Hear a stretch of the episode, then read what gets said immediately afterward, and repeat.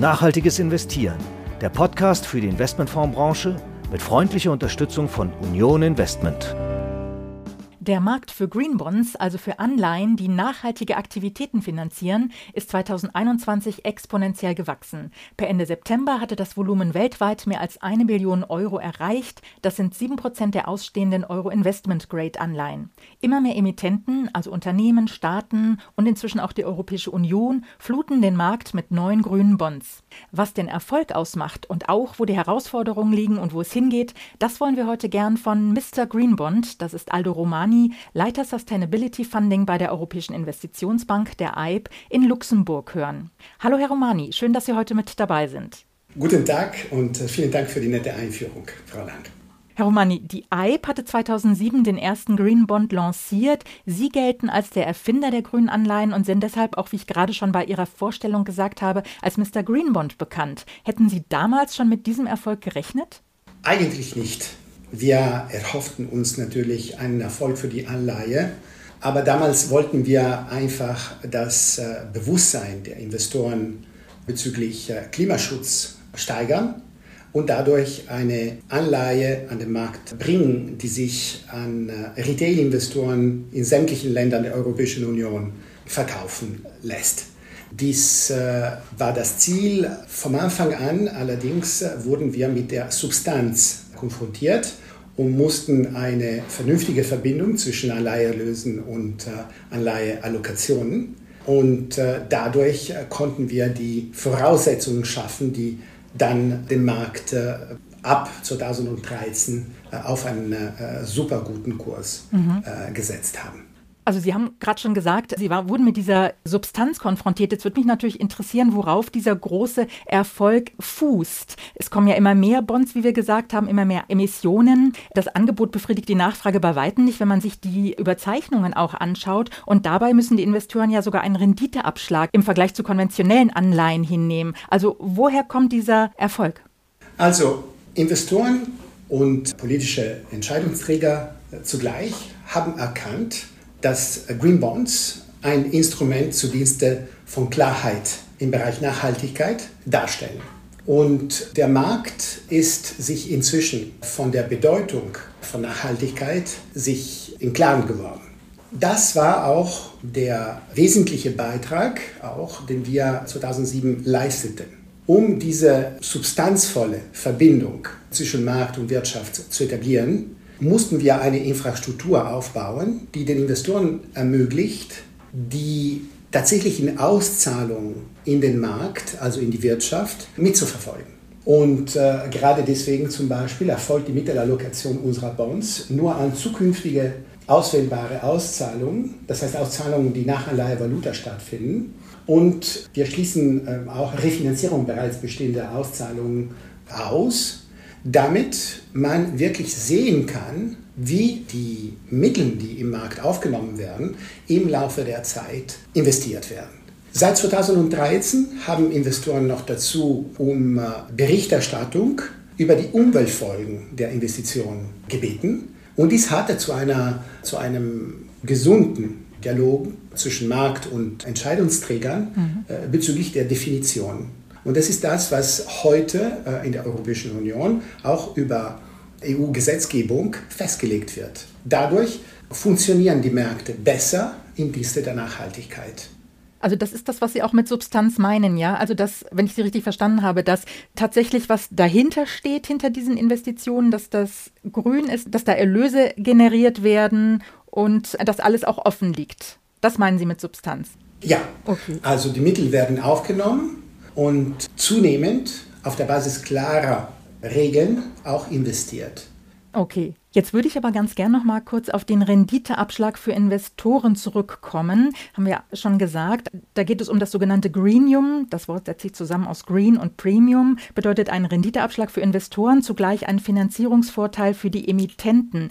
Ist das denn eigentlich gerechtfertigt? Das Ausfallrisiko dürfte ja eigentlich nicht schlechter sein als bei normalen Anleihen. Das stimmt. Ich würde diese Frage so beantworten, dass alles, was im Markt passiert, gerechtfertigt ist. Es sind die Entscheidungen, die von den Investoren getroffen werden, die den Preis einer Ware bestimmen.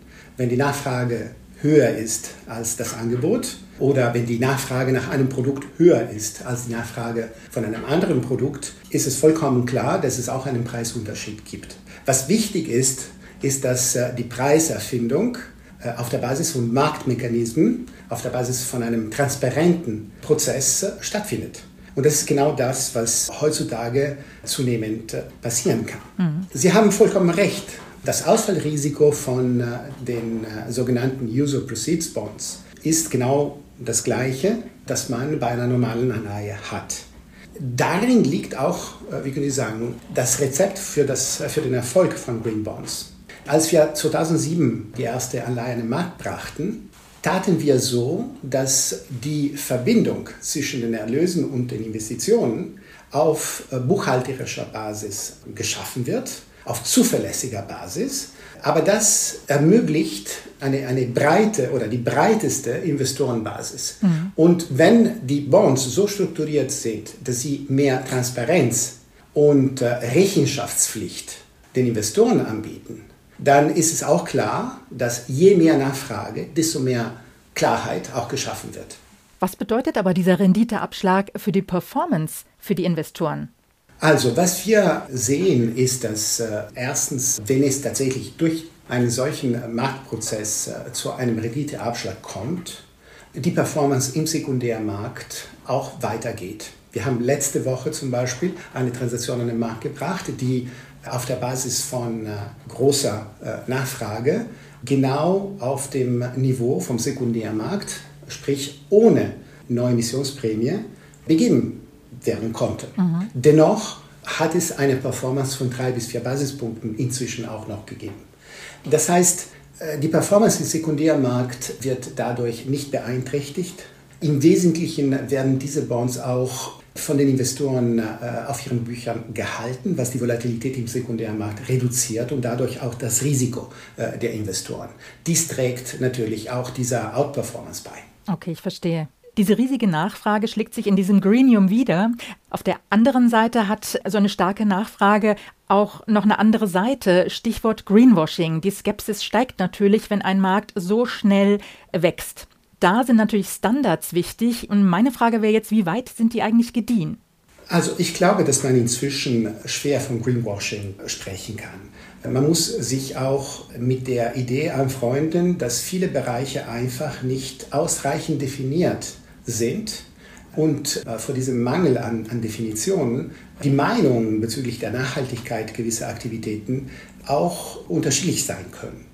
Gerade deswegen aber äh, haben die öffentlichen Autoritäten festgestellt, dass mangelnde Klarheit, nennen wir sie so, ein Hindernis für die Investoren sein kann und dass man dadurch eben die Kapitalmärkte nicht äh, zu ihrem Besten zu Dienste der Nachhaltigkeit benutzen kann.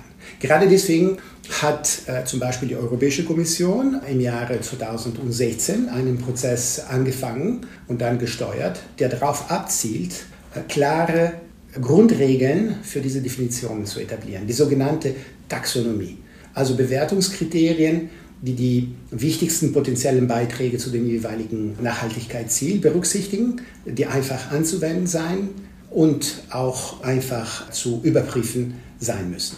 Und das, was da so vorgeschlagen ist, reicht das aus Ihrer Sicht aus? Also meiner Meinung nach gibt es zwei Aspekte, die sehr positiv sind. Man hat erstens erkannt, dass man nicht nach Perfektion suchen sollte, sondern nach Zwischenstufen, die eben das bessere Funktionieren des Marktes erlauben. Wenn dies geschaffen wird, dann werden die Märkte auch von selbst im Laufe der Zeit die Klarheit verbessern. Der zweite Punkt ist, dass wenn die Märkte zu Dienste der Gesellschaft in diesem Bereich in die richtige Richtung gesteuert werden, dann kann Effizienz und Wettbewerb zu einer Verbesserung der Beschreibung der Nachhaltigkeit in der Wirtschaft sich materialisieren. Dies wird die Aktion auch der Investoren in der Wirtschaft besser steuern. Mhm. Und ich glaube, man muss verstehen, das ist ein Prozess. Es ist ja nicht, dass man äh, auf dieses Ergebnis von einem Tag zum anderen kommen kann, aber die Grundprinzipien sind jetzt etabliert die einem jeden in der jeweiligen Organisation erlaubt, Initiative zu ergreifen, damit die Sachen auch tatsächlich funktionieren können. Und ich glaube, das ist ein sehr wesentlicher Fortschritt gegenüber der Vergangenheit. Jetzt ähm, haben Sie gerade gesagt, Greenwashing gibt es eigentlich nicht. Ich frage mich aber, es gibt ja Green Bonds auch aus Staaten, bei denen Menschenrechte, Arbeitnehmerschutz oder Good Governance problematisch sind. Und diese Green Bonds werden auch als nachhaltig bezeichnet. Ist das nicht ein Zielkonflikt? Ist das nicht ein Widerspruch? Also die Widersprüche sind in der Realität selbst. Und es ist äh, auch klar, dass es manchmal äh, auseinandergehende Aspekte gibt, die dennoch irgendwie miteinander verknüpft werden können. Ich glaube, dass äh, in diesem Bereich sehr verschiedene Meinungen herrschen. Der Vorteil eines äh, marktdirigierten Prozesses liegt darin, dass mehr Klarheit über die wichtigen Themen geschaffen wird. Und in der Klassifizierung, die eben von der Kommission zum Beispiel vorgeschlagen worden ist, äh, gibt es drei Aspekte, die gleichzeitig berücksichtigt werden müssen. Zunächst einmal muss man einen wesentlichen Beitrag zu einem Nachhaltigkeitsziel sicherstellen. Äh, man muss aber gleichzeitig auch äh, sicherstellen, dass keine erhebliche Beeinträchtigung anderer Ziele, also bisher Umweltziele, stattfinden. Und man muss auch Einhaltung der Mindestschutzvorschriften, zum Beispiel im sozialen Bereich, die eben ein Projekt akzeptabel als akzeptabel darstellen. Also die Idee hat sich schon etabliert, dass ein holistischer, eine holistische Betrachtung erfolgen sollte. Mhm. Dies kann natürlich auch von individuellen Standardsetter weiter verfeinert werden, um die äh, Präferenzen der verschiedenen Investorengruppen auch klar äh, zu definieren und ihnen zu entsprechen. Dann sind die Marktkräfte, die eben Kapital äh, vernünftig steuern sollten. Mhm. Ich glaube, auf jeden Fall liegt ein Vorteil darin, dass man mehr Klarheit über diese Themen schafft. Dann muss jede Investoren und jede Interessengruppe natürlich sich einsetzen äh, für die eigenen Werte. Also um diese Klarheit und diese Standards geht es. Green Bonds sind ja weltweit stark. Ich würde jetzt gerne auch mal nach China kommen. Das ist einer der größten Green Bond Märkte der Welt. Und China und die EU kooperieren ja auch in der Standardsetzung zusammen. Das klingt erstmal überraschend. Wie ist es dazu gekommen? Und wo ist das Ziel? Das Ziel ist, dass man einen gemeinsamen Ansatz in diesem Bereich entwickelt, auf der Basis von Regeln, die eben Rechenschaftspflicht etablieren auf allen Seiten. China gehört zu, zum Beispiel zu den äh, größten Emittenten von äh, Treibhausgasen. Also globale Lösungen ohne die Involvierung von China funktionieren ganz einfach nicht. Vor diesem Hintergrund ist diese Kooperation willkommen. Und es ist auch symptomatisch, dass China selbst von diesen Themen sehr bewusst ist und äh, unter chinesischer Präsidentschaft eigentlich Green Finance zu einem wichtigen Thema von G20 wurde. Und wie sieht es mit den USA aus? Sind die auch irgendwie in diese Gespräche mit eingebunden? Die USA führen gemeinsam mit China die G20-Arbeitsgruppe zum Thema nachhaltige Finanzen. Diese Kooperation entwickelt sich wieder seit diesem Jahr, weil die Gruppe vor zwei Jahren abgeschaffen worden war und nunmehr von der amerikanischen Administration wieder auf die Beine gestellt worden ist. Ich würde jetzt vielleicht gerne noch mal zu einem anderen Thema kommen. Green Bonds finanzieren ja grüne Aktivitäten, erneuerbare Energien, Industrien, die sich mit Umweltschutz und so weiter auseinandersetzen. Aber wie sieht es aus mit der Transformation der Wirtschaft von braun in grün? Sind Green Bonds ein Instrument, mit dem diese Transformation auch vorangetrieben werden können oder sind sie eben quasi nur die Finanzierung schon grüner Projekte? Ich komme drauf, weil es neulich vom IFO-Institut und anderen Institutionen eine Kritik gab, die sagte, grüne Anlagen tragen wenig zum Klimaschutz bei. Sie machen zwar die Portfolios grüner, aber es ändert sich letztlich nichts an den Emissionen der Gesamtwirtschaft. Ich persönlich glaube, dass äh, grüne Anleihe eine sehr wichtige Rolle spielen.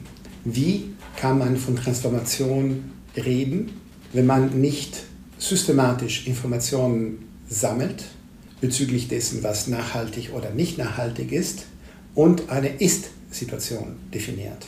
Zunehmend erleichtern Green Bonds die Mappierung des derzeitigen Zustandes der Volkswirtschaft. Wenn man eine Mappierung, eine vollständige Mappierung der Volkswirtschaft hat, wird man wissen, welche Bereiche der Wirtschaft, mit welcher Strategie eingegangen werden müssen, damit die nachhaltige Komponente im Laufe der Zeit größer wird. Ich möchte auch unterstreichen, dass Green Bonds nur ein Teil dieses Prozesses sind. Das ist ein Markt, der sich schneller in diese Richtung bewegt hat. Aber man sollte eigentlich nicht vergessen, dass zum Beispiel im Bereich der Taxonomieverordnung, die letztes Jahr in Europa in Kraft trat, die Grundidee vertreten wurde, dass alle Finanzprodukte auf der Basis einer Markierung der finanzierten, der dadurch finanzierten Tätigkeiten markiert werden sollten. Es geht auch darum, dass grüne Loans zum Beispiel entwickelt werden, die die gleiche äh, Funktion ausüben. Lediglich dadurch wird man in der Lage sein, zusätzliche Definitionen für braune Tätigkeiten und äh, Strategien, die tatsächlich auch nachvollziehbar würden. Also es hängt letztlich wieder an der Definition der zugrunde liegenden Aktivitäten. Habe ich Sie richtig verstanden? Ja, also die Idee ist, dass man die Volkswirtschaft, sämtliche Sektoren der Volkswirtschaft, in ihrem Beitrag nachhaltigen äh, Zielvorgaben markiert werden sollten. Dann sollte man die Zusammensetzung der Volkswirtschaft auf der Basis von vergleichbaren und nachvollziehbaren Strategien verändern. Und zwar auf der Basis von klaren Preissignalen, die die Kapitalmärkte involvieren in, in die Ausrichtung dieser Transformation. Dies sollte auch äh, soziale Aspekte mit berücksichtigen, die natürlich auch in Frage kommen, wenn gewisse Sektoren zum Beispiel reduziert werden sollten und andere Sektoren wachsen sollten. Herr Romani, wir haben über die Standardsetzer, über Regulatoren und so weiter gesprochen, wie wichtig das ist, da Leitlinien zu etablieren. Können denn aus Ihrer Sicht auch Emittenten, Banken und Investoren dazu beitragen, den Erfolg der Green Bonds zu erhalten bzw. auch noch zu steigern? Ja, das ist genau das, was äh, mit der EU-Gesetzgebung abgezielt wird. Die Grundregeln und die Grundprinzipien, die gerade etabliert werden, sollten nachhaltiges Investment erleichtern, sollten äh, neue Guidelines zum Beispiel für die Investmentpolitiken von institutionellen Investoren ermöglichen. Dies sollte zu einer Reorganisation von den äh, zur Verfügung stehenden Informationen führen, die zum Beispiel eben zu einer Kette von Berichterstattung führen sollte, die unter dem Impuls von strategischen Investoren, die die Bedeutung von diesem Prozess erkennen, erfolgen sollten. Äh, Investoren sind ein wichtiges Instrument. Sie sollten Fragen stellen und über die Nachhaltigkeit ihrer Investmentportfolien äh, berichten. Und dies sollte einen Kaskadeneffekt entlang der ganzen Investitionskette herbeiführen. Das heißt also, von jeder Seite ist das Engagement gefragt und der Beitrag, um eben den Markt weiterzuentwickeln. Jetzt habe ich Sie ganz am Anfang gefragt, Herr Romani, ob Sie damals schon mit, als Sie anfingen mit den Green Bonds, mit diesem Erfolg gerechnet haben. Zum Schluss will ich Sie einfach nochmal fragen, was glauben Sie, wo das hingeht? Welche Bedeutung Green Bonds oder insgesamt Sustainability Bonds insgesamt noch erreichen werden? Wenn sich diese Markierung durchsetzt, dann werden Green Bonds auch weiter wachsen und deren Emissionsvolumina sollten diese Transformation, diese unterliegende Transformation auch widerspiegeln.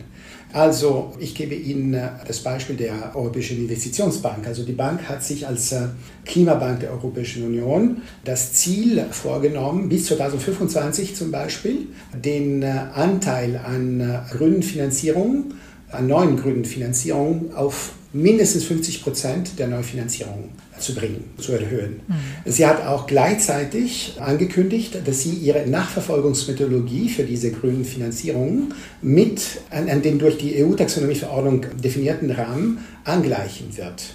Dies sollte auch ermöglichen, diese stufenweise Anwendung der Taxonomie durch größere Volumina an Climate und Sustainability Awareness Bonds, unsere Green Bonds und Sustainability Bonds zu äh, ermöglichen. Und wir sind schon auf diesem Kurs. Dieses Jahr haben wir mehr als 11 Milliarden an diesen Bonds emittiert. Das waren 4 Milliarden im Durchschnitt der, äh, also noch vor zwei Jahren. Und äh, das beträgt ungefähr 20 Prozent des Gesamtprogrammes. Das ist eine Entwicklung, die sehr spürbar ist und äh, sie sollte sich weiter fortsetzen.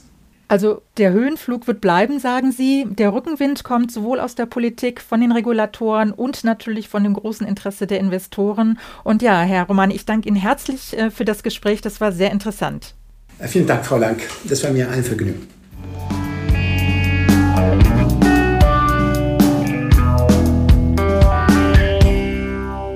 Und wir kommen zu unserem Nachrichtenblock und dazu begrüße ich Detlef Fechtner, Chefredakteur der Börsenzeitung. Hallo Detlef. Hallo Christiane.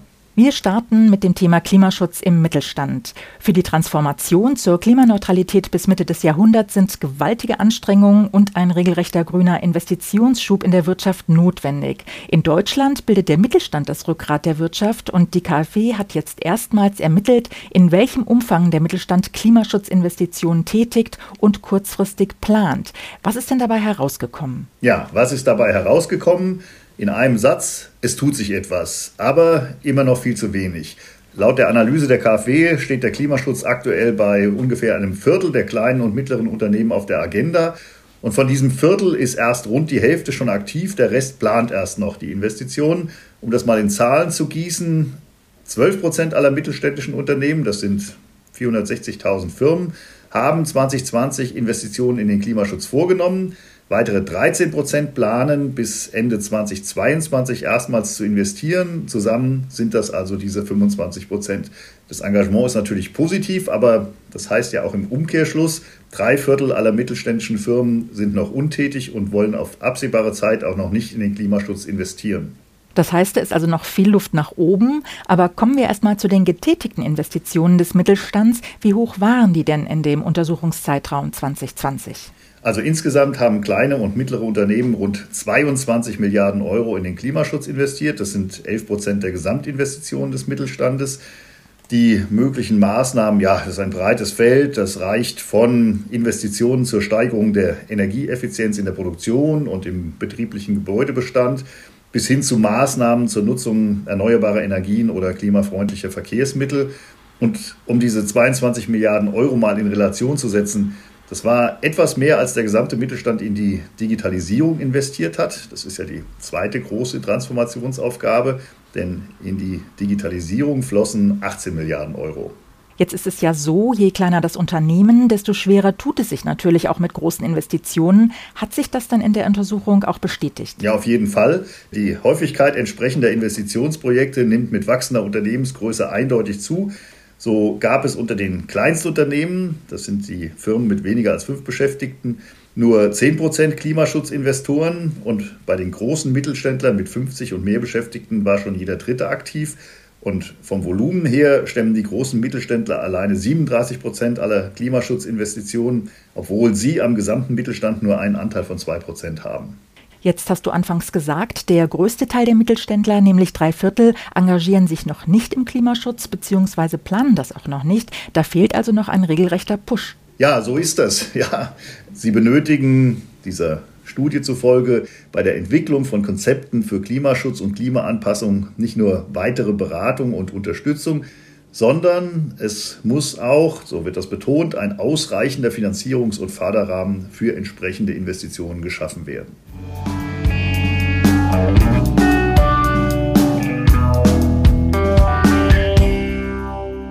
Thema ein ESG-Standardwerk für die Immobilienwirtschaft. Mit der ESG-Taxonomie trägt die Europäische Union wesentliche Aspekte aus den Bereichen Umwelt, Soziales und Governance in alle Wirtschaftssektoren. Betroffen ist insbesondere auch die Immobilienwirtschaft. Sie ist einer von insgesamt neun Wirtschaftssektoren, für die entsprechende Taxonomiekriterien definiert wurden. Bislang fehlt es allerdings an Überblick und einer gebündelten Analyse für die vielschichtigen Sektoren dieser Branche, meint PwC. Das Beratungsunternehmen hat deshalb jetzt ein sehr umfangreiches Standardwerk herausgegeben. Detlef, was ist die Intention? Warum ist so ein Standardwerk für die Immobilienwirtschaft notwendig? Also PwC will mit diesem Kompendium erreichen, dass die sogenannte Internalisierung von sozialen und ökologischen Folgekosten in der Immobilienwirtschaft kurzfristig zum Standard wird. Was heißt das? Das heißt, diese Kosten sollen in die Wirtschaftlichkeitsrechnung der Branche einfließen. Es gilt dem heute noch vorhandenen Marktversagen der Branche durch effektive ESG-Strategien entgegenzuwirken, betont PwC. Und da die Herausforderungen, die mit der Implementierung von ESG-Kriterien verbunden sind, in der Immobilienbranche noch viele Fragen aufwerfen, will dieses Handbuch dafür den Handlungsrahmen abstecken und Antworten geben. Und mit was befasst sich dieses Handbuch jetzt genau? Das ist immerhin über 600 Seiten stark. Ja, es ist in der Tat sehr umfangreich und die Themen sind breit gespannt. Sie reichen von Politik und Regulatorik über ESG im Management, im Investment, in der Finanzierung, in der Objektbewertung bis hin zur nachhaltigen Stadt- und Projektentwicklung. Es werden zum Beispiel Markttrends und Werttreiber aufgezeigt und andererseits werden steuerrechtliche Vorgaben und Versicherungsaspekte erläutert. Also ein sehr weites Feld. Wie praxisnah ist dieses Handbuch denn? Insgesamt steuern mehr als 40 Autoren Beiträge bei und eben nicht nur aus Beratung und Wissenschaft, sondern eben auch aus der Praxis. Darunter sind zum Beispiel Martin Brühl, Mitglied der Geschäftsführung der Union Investment Real Estate, Jens Böhnlein, Global Head of Asset Management der Commerzreal und Roger Baumann, COO der Zurich Insurance Group. PwC verspricht, dass das Handbuch damit den Entscheidern und Akteuren am Immobilienmarkt handfeste Hinweise und praktische Hilfestellungen zur eigenen strategischen Positionierung liefert.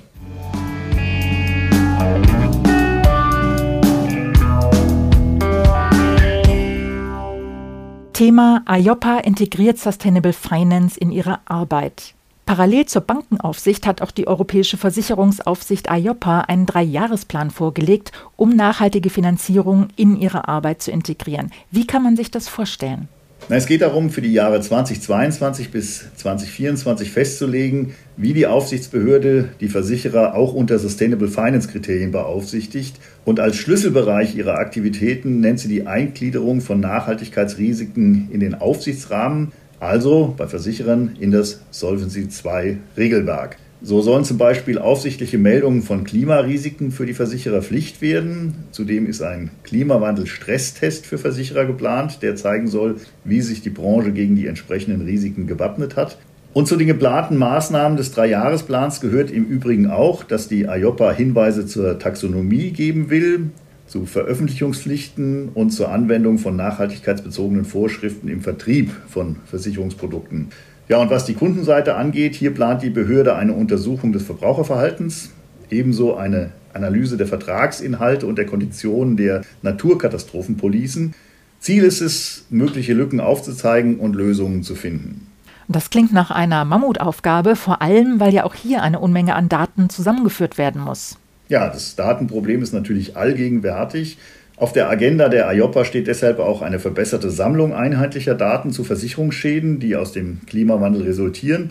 Aber es geht nicht nur um einheitliche Daten, sondern auch um eine einheitliche Beurteilung dieser Risiken. Deshalb wollen die Aufseher durch Dialog zu einer internationalen Konvergenz der Einschätzung und Steuerung nachhaltiger Risiken beitragen.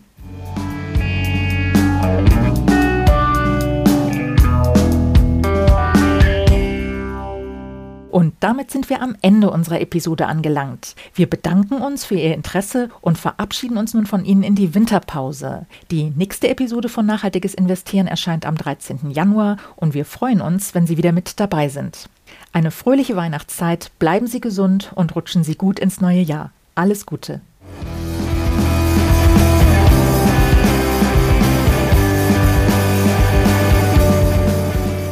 Nachhaltiges Investieren der Podcast für die Investmentfondsbranche mit freundlicher Unterstützung von Union Investment.